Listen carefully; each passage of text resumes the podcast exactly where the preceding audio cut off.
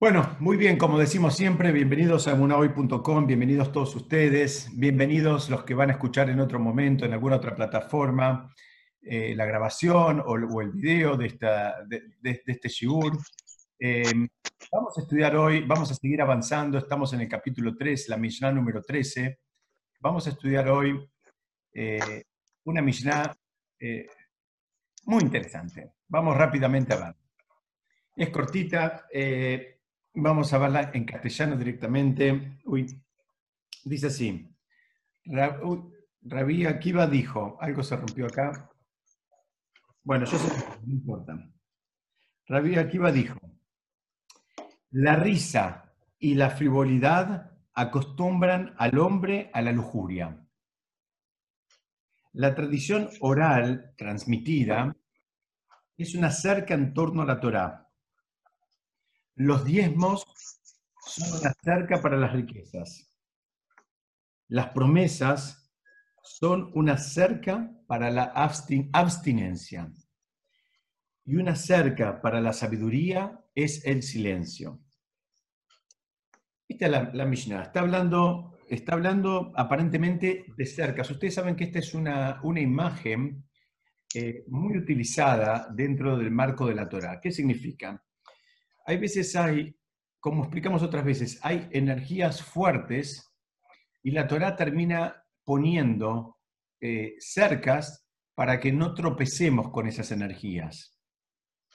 Entonces, este primer enunciado dice, cuidado, la risa y la frivolidad acostumbran a la persona a la lujuria, ¿no? El estar todo el día jajaja, todo el día, digamos, eh, conectados con cosas frívolas, con, tendríamos que ver cuál es la definición de cosas frívolas, pero creo que no hace falta mucha aclaración, todos entendemos. Frívolo es, en este contexto, son los espacios, las, digamos, las actividades que en definitiva no me ayudan a mi crecimiento.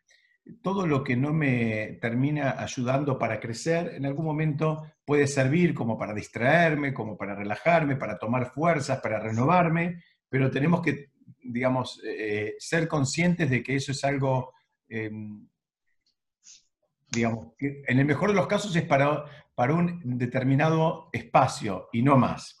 Y así viene Rabí Akiva y dice, bueno, eh, cuidado con eso, aclara, dice la tradición oral, es decir, está hablando acá de todo lo que tiene que ver con el, con el Talmud, está hablando, entre otras cosas, con todo, con todo lo que es la Torah oral que fue transmitida, dice, es una cerca en torno a la Torá.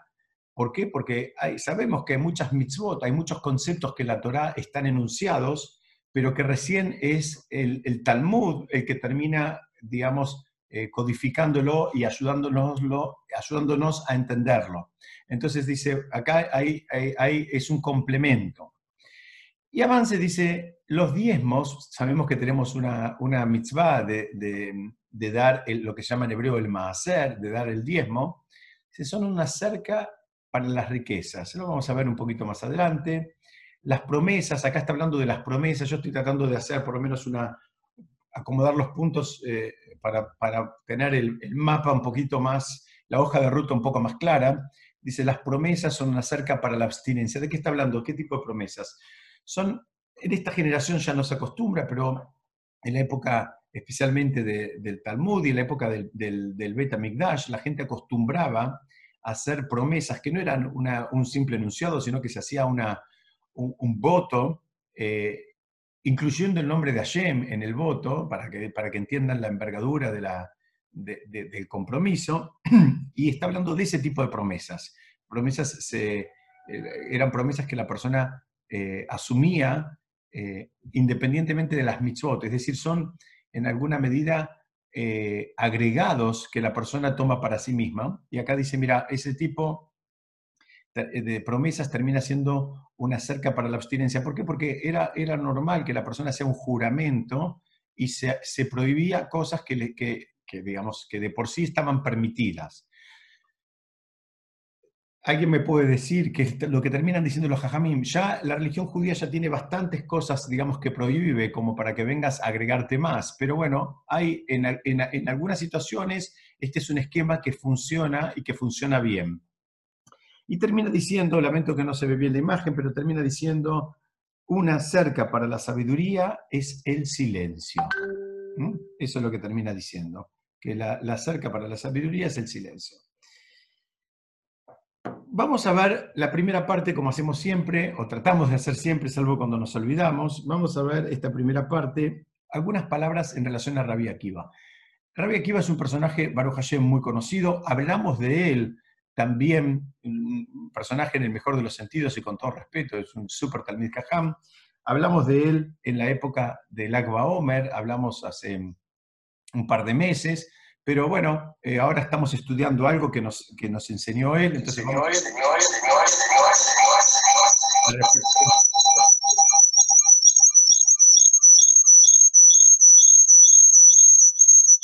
Momento que no se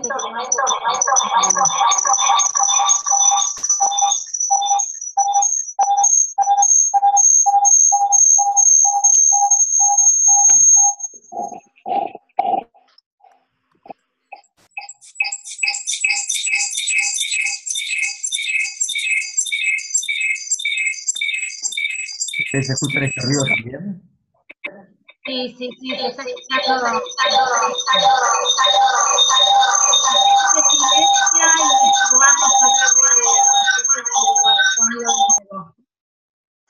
¿Cómo, ¿Cómo no escuché nada, perdón?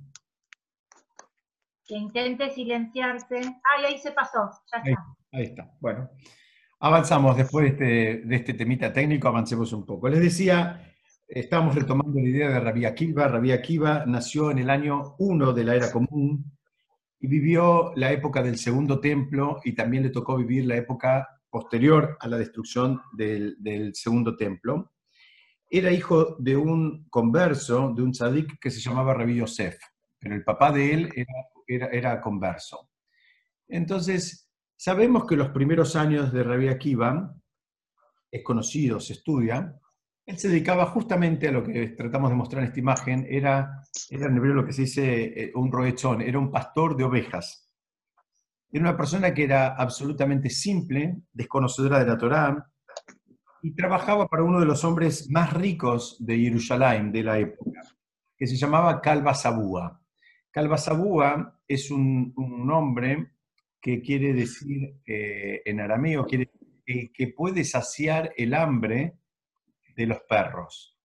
Parece que era una persona que era muy, muy adinerada, que hacía muchas mitzvot, y en realidad lo llamaban así como, como el que podía saciar el hambre, digamos, eh, de, todos, de la generación, de todos. Y ese era el nombre con el cual se lo conocía. El, podríamos semánticamente decir que era el saciador de hambre de la generación. Ahora, ¿qué pasó? La hija del dueño, como si fuera una novela, las novelas están, eh, digamos, eh, re, están inspiradas en la vida real. La hija del dueño vio en Rabí Akiva buenas midot, vio en él, digamos, el potencial, vio una actitud humilde que le encantó y le dijo así, le dijo la, la, hija de, de, de, del empleador, le dijo, si yo me caso con vos, ¿estarías dispuesto a ir y estudiar Torah? Él aceptó y acordaron un casamiento en secreto. Ahora, ¿qué pasó? Pasó lo que tenía que pasar. Cuando el padre se enteró, al padre no le gustó nada que ella se case con un empleado de él, un, este, eh, pastor, una persona iletrada en absoluto, una persona ignorante de todo lo que tenga que ver con el mundo de la Torah y de las mitzvot. Y eh, se enojó mucho, se enojó tanto que hizo un voto y la desheredó. O sea, se, se, se eh, ahí entra justamente en, juego lo que acabamos de explicar. Eh, uno de los funcionamientos era, se hacía un voto invocando el nombre de Hashem y se hacía una declaración. En esta declaración el padre decía que no la iba a dejar eh, usufructuar de nada de sus bienes a su hija, descontento con el marido que había elegido. Ahora, ¿qué pasó? Era invierno, y se fueron de la casa del, del, padre de, de, la esposa de Rabia Akiva, se llamaba Rachel, se fueron de la casa del padre, no tenían dónde dormir, entonces terminaron durmiendo en un establo. Arriba de la paja usaban la paja como, como, eh, como colchoncito. Entonces, eh, la verdad que no era una situación muy agradable. La chica, me imagino yo, que estaba acostumbrada a estándares mucho más elevados que estar así en un establo, y estaba triste. Y ahí fue cuando, de acá viene la expresión, cuando Rabia Akiva la vio, en un momento le estaba sacando ramitas de paja del pelo y le dijo, Yem, el día que tenga dinero, te voy a mandar a hacer una tiara de, que tenga grabado a la Jerusalén en oro. Y de ahí viene la expresión Jerusalén Shel Saab, porque él le dijo, te voy a mandar a hacer una tiara con todo el perfil de Jerusalén, eh, digamos, eh, en relieve y en oro. Cuenta ahí la Gemara que ellos estaban sufriendo mucho y Eliahu Anabí mismo, el profeta Eliahu, se les presentó para consolarlos. ¿Cómo se les presentó? Se les presentó eh, en forma de mendigo, de una persona pobre, diciéndole que habían tenido, que, que la esposa de él había dado luz y tenía, había tenido familia, y que venía a pedir un poquito de paja. Entonces, este, Rabí Akiva le da, y Rabí Akiva le dice a la esposa, ¿te das cuenta? Eh, tenemos que estar contentos. Este hombre acaba de tener un bebé y ni siquiera tiene paja para, armarle una camita al bebé o a, la madre. Dice, nosotros tenemos un montón de paja en este establo. Dicen que esa fue la, mm, digamos, eso, eso fue la forma en que Eliyahu Anabí entendió que debía consolarlos. Fíjense qué interesante. Eh, por un lado, les hizo ver, digamos, les hizo generar un cambio de mirada, y lo mismo que en un momento los angustiados le decían, Baruch Hashem, nosotros tenemos paja, nosotros ni siquiera tienen paja, ni siquiera están directamente en el piso. Eh, Rabbi Akiva, sabemos la historia, se fue a estudiar, en realidad se fue a estudiar dos periodos casi ininterrumpidos de, mm, eh, de 12 años cada uno. Y mm,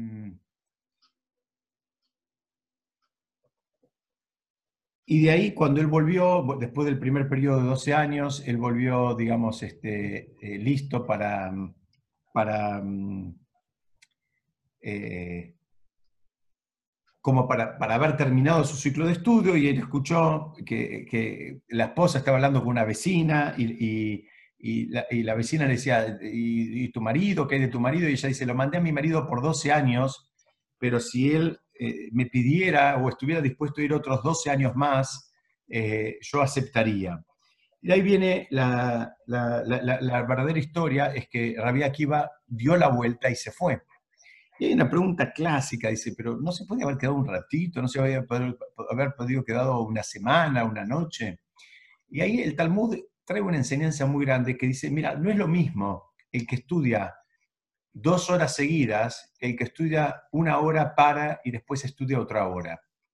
Eh, lo que está hablando es la, concentración, el foco, eh, lo que tiene la cabeza, a qué se está dedicando. No es lo mismo la persona que está haciendo algo e interrumpe y después lo sigue haciendo que la persona que está absolutamente dedicada a una tarea en particular. Yo sé que me van a decir un montón de objeciones, me pueden pensar, bueno, en el medio a veces la persona puede rendir más, si toma un respiro, etcétera, etcétera, pero bueno, la visión del Talmud es que mismo para nuestra generación no es lo mismo el que estudió dos horas seguidas que el que estudió dos periodos de una hora con una interrupción en el medio. Eh, ¿Qué pasó? Después de los, los, 12 años, que se hicieron 24, él vuelve, vuelve, es una historia conocida, vuelve con 24.000 alumnos, y eh, cuando ella quiere acercarse para ir a verlo, eh, no, la dejaban pasar porque había mucha gente y demás, y los mismos alumnos de Rabia Akiva no, la dejaban pasar, y Rabia Akiva dijo la famosa frase que dijo, déjenla pasar, porque la Torah que tengo yo y la Torah que tienen todos ustedes, los 24.000 alumnos, esa Torah es de ella. una famosa frase en hebreo que, se dice, Sheli, Shelahem, Shelah. Eh, frase famosa que usó también eh, el, el, rabo Badia Yosef, cuando falleció su esposa, en, el, sepelio, eh, de la esposa, él dijo esa famosa frase, dijo, la Torah que yo tengo y la Torah de todos mis alumnos es de ella porque es el mérito de la mujer que lo acompañaba.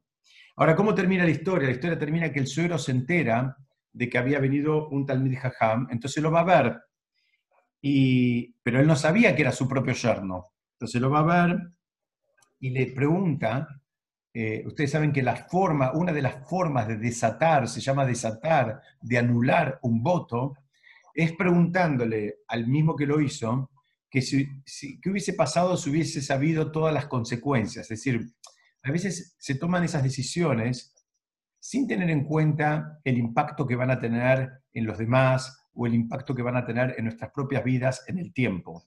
Esa es una de las características de la persona sabia. La persona sabia eh, se adelanta a los hechos, entonces evalúa el impacto de todo lo que hace, inclusive de lo que dice, cómo va a terminar reverberando en el resto de las personas. No, no saca las palabras porque sí, no dice comentarios porque quise hacer un chiste. El sabio evalúa y se fija y dice, bueno, cuidado con esto porque tal vez voy a decir algo que a tal persona no le va a caer del todo bien y se va a molestar. Ese es un, símbolo de, sabiduría.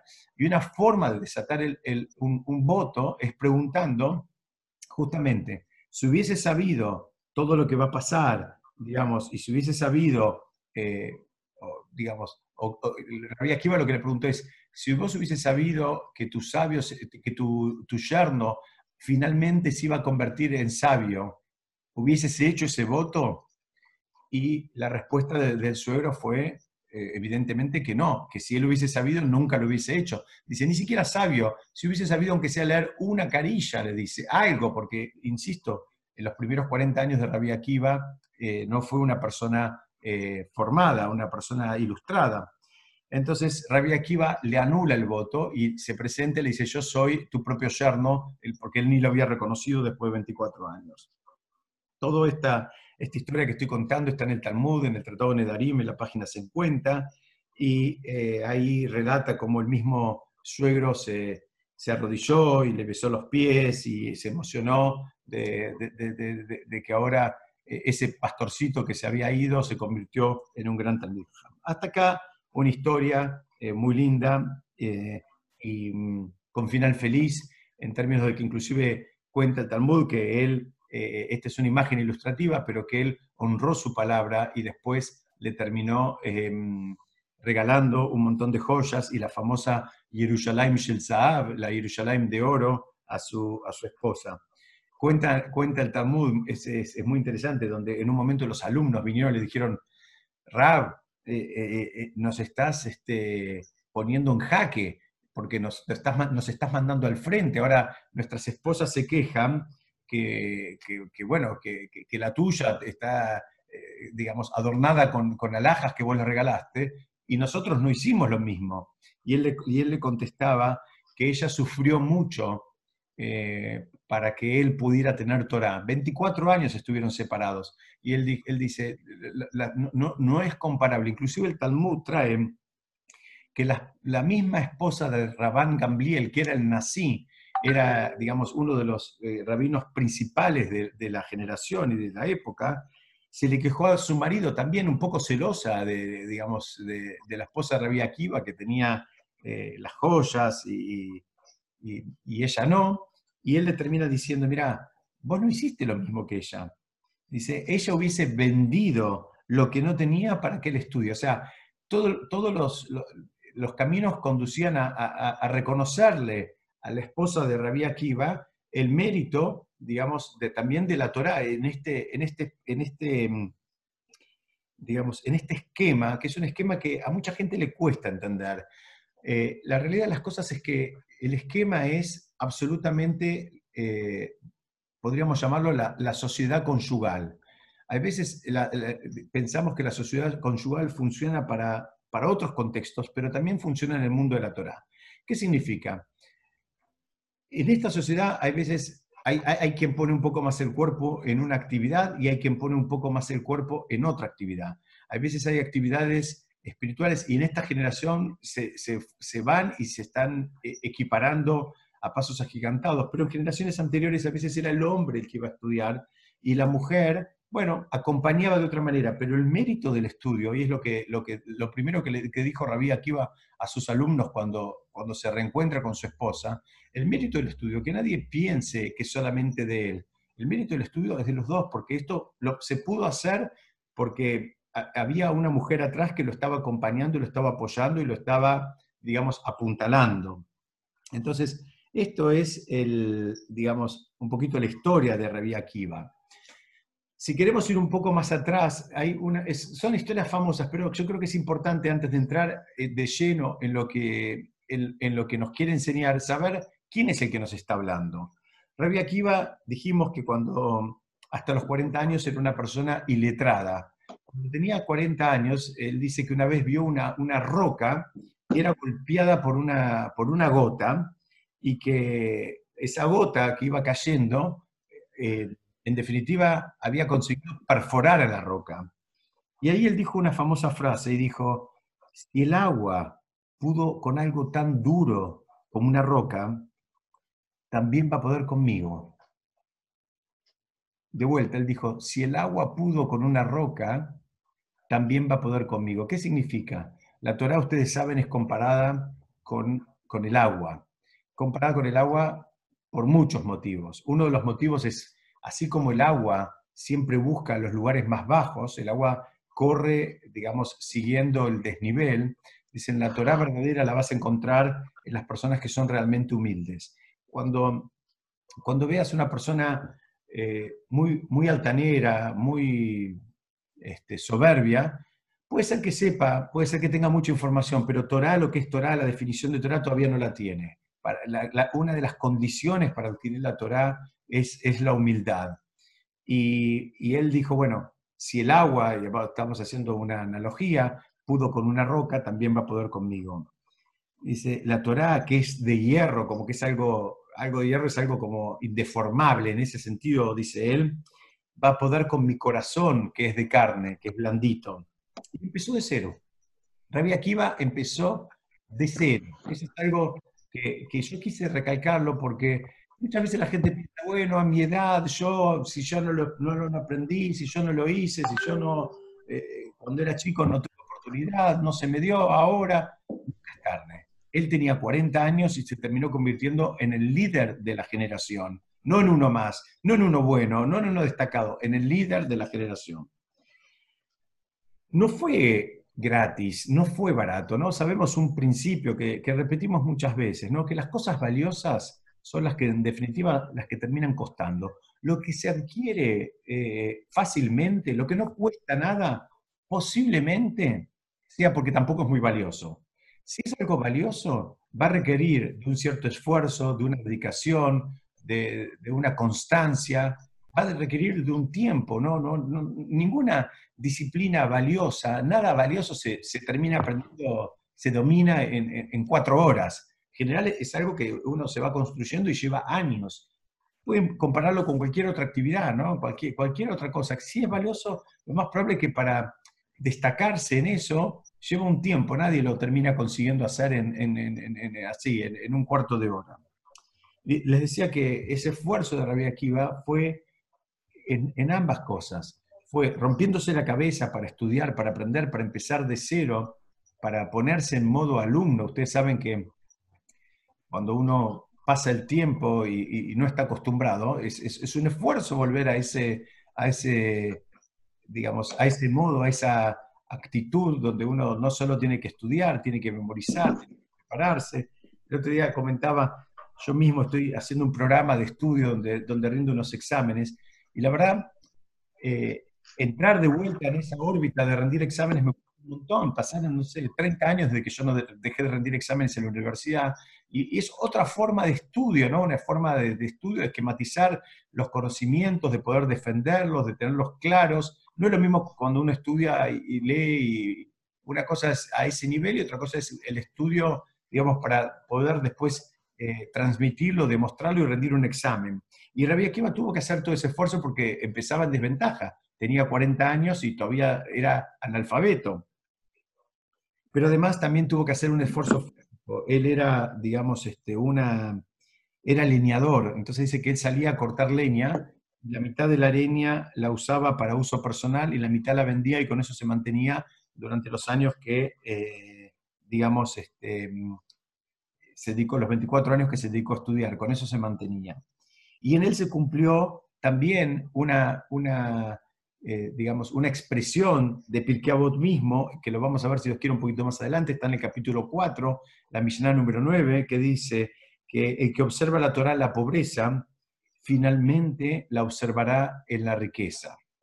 ¿Qué significa? Si la persona, aún cuando las cosas no estaban todas acomodadas y aún cuando este, resultaba un tío porque la, situación económica eh, apremiaba, y aún así pudo poner su, digamos, su agenda eh, y ordenarla y, poner a la Torah en, un lugar, digamos, de protagónico, dice muy bien, esa persona no se va de este mundo sin poder observar la Torah también en la riqueza, ¿no? Como que la Mishnah, que la vamos a ver más adelante, en Pirkei Avot garantiza que la persona, si en algún momento tuvo que, el estudio de Torah era con, con el apremio económico de que las cosas estaban costando, dice, si, aún así pudo mantener la agenda, porque ustedes saben, lamentablemente, una de las la variable de ajuste muchas veces es el estudio de Torah.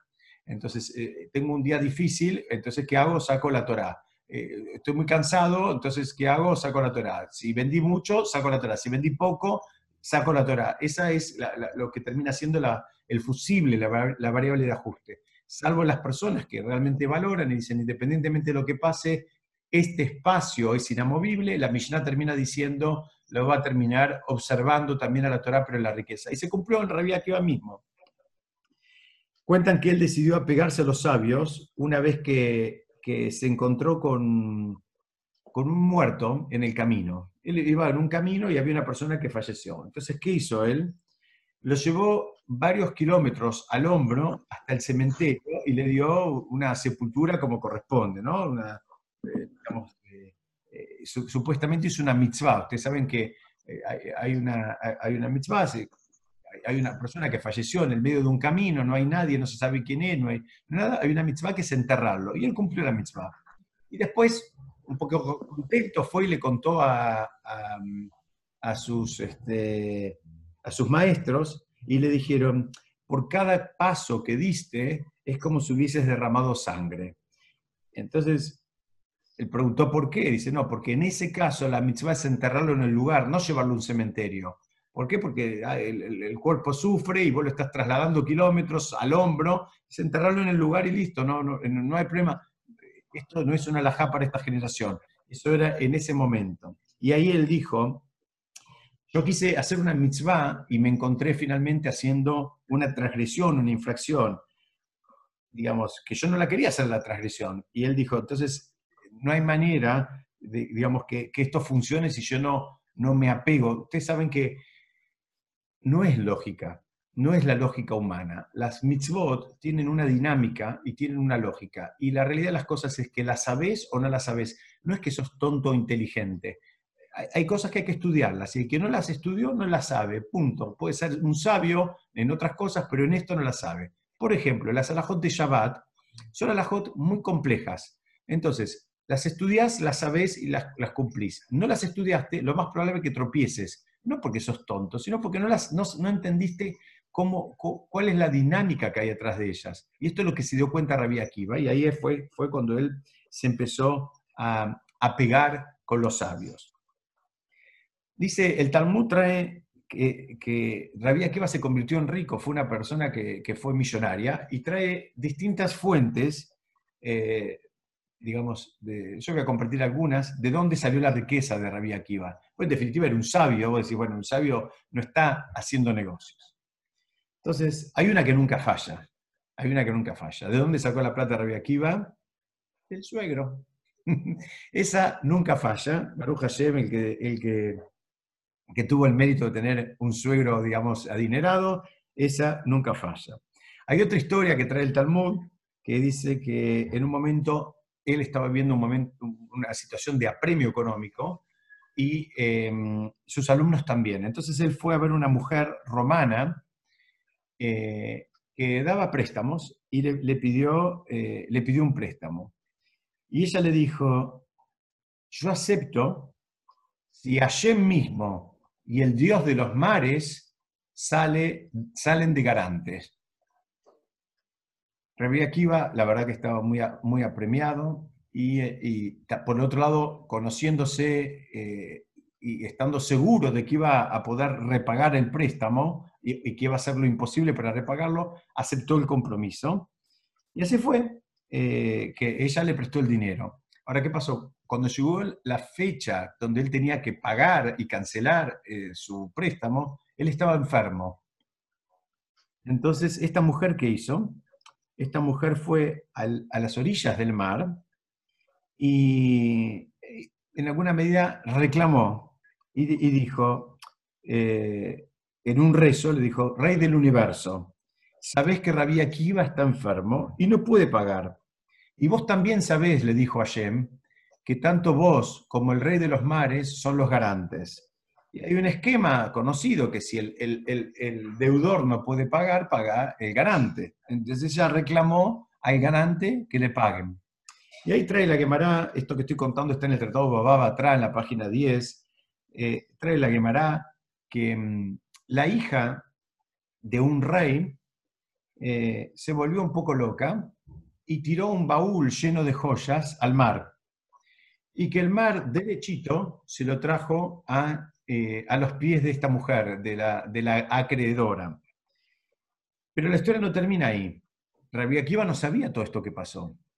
Cuenta eh, la Gemara que cuando pasó un tiempo Rabí Akiva se recuperó, va a ver a la romana, a la mujer romana, y le dice, bueno, vengo a cancelar el préstamo. Y ella le dice, mira, no hace falta que me lo canceles, dice, porque ya pagó el garante, no solo eso, sino que le devolvió el excedente que había recibido en ese cofre, digamos, en la orilla del mar. Entonces ahí trae la Gemara que de este episodio, esta es otra de las fuentes de donde él se terminó haciendo eh, millonario, ¿no? Por, por, este dinero que le cayó de alguna manera del cielo. Eh, Rabbi tuvo un segundo casamiento, también se casó con la esposa, de, con la viuda de, un señor, que también ahí él eh, accedió a mucho dinero. Y ahí hay una famosa, en el Talmud hay una famosa pregunta, eh, donde Turnus Rufus le pregunta a Dice, ¿cómo es esto? Si, si Hashem quiere tanto a los pobres, ¿no? creo que alguna vez lo estudiamos, dice, si Hashem ama tanto a los pobres, ¿por qué no les da lo que necesita? ¿Por qué los, por qué los hace que, sufrir? ¿Por qué no les da lo que necesita? Entonces, eh, Rabbi Akiva le termina contestando, para que le terminemos dando tzedaká, los demás terminemos dando tzedaká, terminemos ayudándolos, y en mérito a eso nos salvemos del, del, del, del nos salvemos de, traduzcamos del infierno. Entonces, el, otro no entendía porque el esquema de él era, si Hashem lo hizo pobre, ¿vos qué derecho tenés ahora de sacarlo de esa pobreza?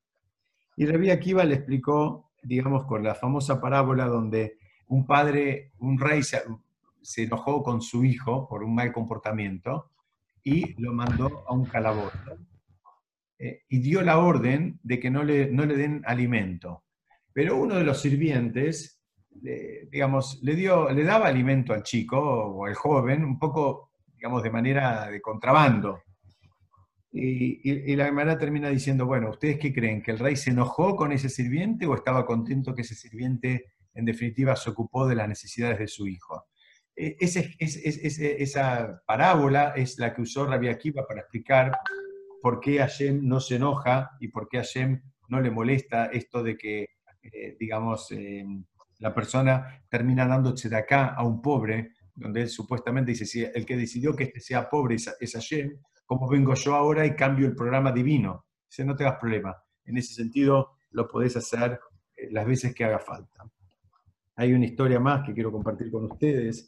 Cuando nació la hija de Rabbi Akiva, había una astróloga famosa y, comprobada y muy conocida, que le dijo que la, mm, hija de él iba a morir en, la noche de, casamiento.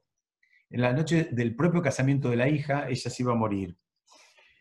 Y eh, bueno, así fue, eso se lo dijo al poco tiempo de que nació la hija. Cuenta ahí la Gemara. Todo esto que estoy contando no, no son cuentitos, no son historitas, son mm, relatos que trae el Talmud directamente, porque tienen un montón de enseñanzas que creo que podemos aplicar en nuestra vida. Cuenta la Gemara que em, fue, fue la boda de la hija y la hija eh, pasó la noche y el padre la vio, eh, digamos, al otro día que estaba, que estaba bien. Y la hija le cuenta que, mm, que sí, que cuando ella llegó, ustedes saben que acostumbraban en la época, no tenían paredes como nosotros, tenían paredes que eran mucho más, eh, digamos, imperfectas, no, eran, no tenían el acabado que tienen las paredes nuestras. Y, algunas inclusive estaban hechas eh, las paredes mismas, con adobe, con paja, con, con, los materiales, estamos hablando dos mil años atrás, y parece que la hija cuando llegó la noche se sacó un pin, un pin de oro que tenía, no sé, un, un, este, un broche de oro, y lo, lo, clavó en la pared, ¿no? así, en, el marco de la oscuridad. Y ahí cuenta que, a, quién clavó ella. Ella sin saber, cuando clavó, mató a una serpiente. Y el, el le preguntó a la hija, le dice, ¿qué mitzvah hiciste? Le preguntó. ¿Qué mitzvah hiciste que, digamos, este, que, te salvó? Perdón, me están diciendo que, eh, que ustedes no están viendo las imágenes que yo estoy pasando. No. Uy, qué pena. A ver, un minutito, algo pasó acá. No vemos. Bueno, los voy a poner entonces. ¿Imágenes? Sí, yo estoy pasando unas imágenes, ustedes me, están diciendo que no las están viendo. A ver, un minuto que voy a empezar. dijo que no se veían. No. No, Diego, no la veo yo. ¿Ahora? No veo ninguna imagen. ¿Ahora? sí. Ahora sí, ahora sí. Ahora sí. Ahora sí. Bueno, Vamos a hacer una cosa, vamos a mostrarles rapidito. Ahora sí. Ahora sí veo la serpiente. Bueno, denme un segundito nomás. Muchas gracias.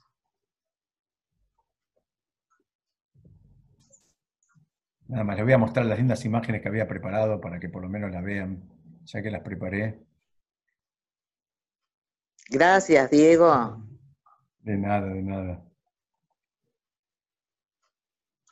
Yo veo la serpiente. Sí. Ahí están. Bueno, esta era la imagen del establo, esta es la imagen de la esposa de Rabia Akiva, digamos, adornada. Esta es la imagen del agua que perforó a, la roca. Esta es la imagen del rey de los mares y del mar que le trajo el, regalo a la... va, el regalo, le terminó pagando a la mujer romana que había hecho un préstamo. Esta es la imagen de la astróloga que le había, eh, eh, vaticinado que la hija iba a morir la noche de bodas. Y esta es la serpientecita que se murió en, la mismísima noche de bodas, que cuando Rabia Akiva la ve, eh, le dice a la hija, ¿qué mitzvah hiciste? Decime qué mitzvah hiciste. Y Rabia ella le dice, sí, dice, en, la misma boda, en la misma fiesta, vino un pobre y yo vi que estaba todo el mundo ocupado y nadie lo atendía. Entonces dice, ¿sabes qué? Me salió de adentro, agarré mi propio plato, le dice la hija, la novia en la noche de su, de su propia boda, dice, agarré mi propio plato y se lo di al pobre para que él coma. Y el padre de Rabia Akiva le dice, esa, esa mitzvah fue la que te salvó. Esa fue la mitzvah, porque qué probabilidad hay que justo cuando se saca un broche y lo clava en la pared, eh, termine matando a la serpiente. Se ve que la astróloga era muy precisa y había visto que una serpiente le iba a matar a la, hija de Rabbi Akiva, lo, vio muchos años antes, desde el momento mismo del nacimiento. Pero los Yehudim tenemos algo, y eso es por eso que, digamos, todas estas historias están, también encriptadas. ¿Cuál es la idea de que hay acá? La idea que, hay acá es que los Yehudim tenemos la posibilidad de, hacer mitzvot y de, estudiar Torah y de cumplir la Torah. Y con eso estamos, por eso se dice que eh, eh, Am Israel está meal a Masal, está por sobre el Masal. Hay veces hay un Masal, la chica tenía un Masal que moría el día de la boda, pero en el medio hace mitzvot, hace cosas, trabaja, se refina y ahora cambia, ya no es la misma persona. Ya, entonces ese decreto ya no cae sobre ella.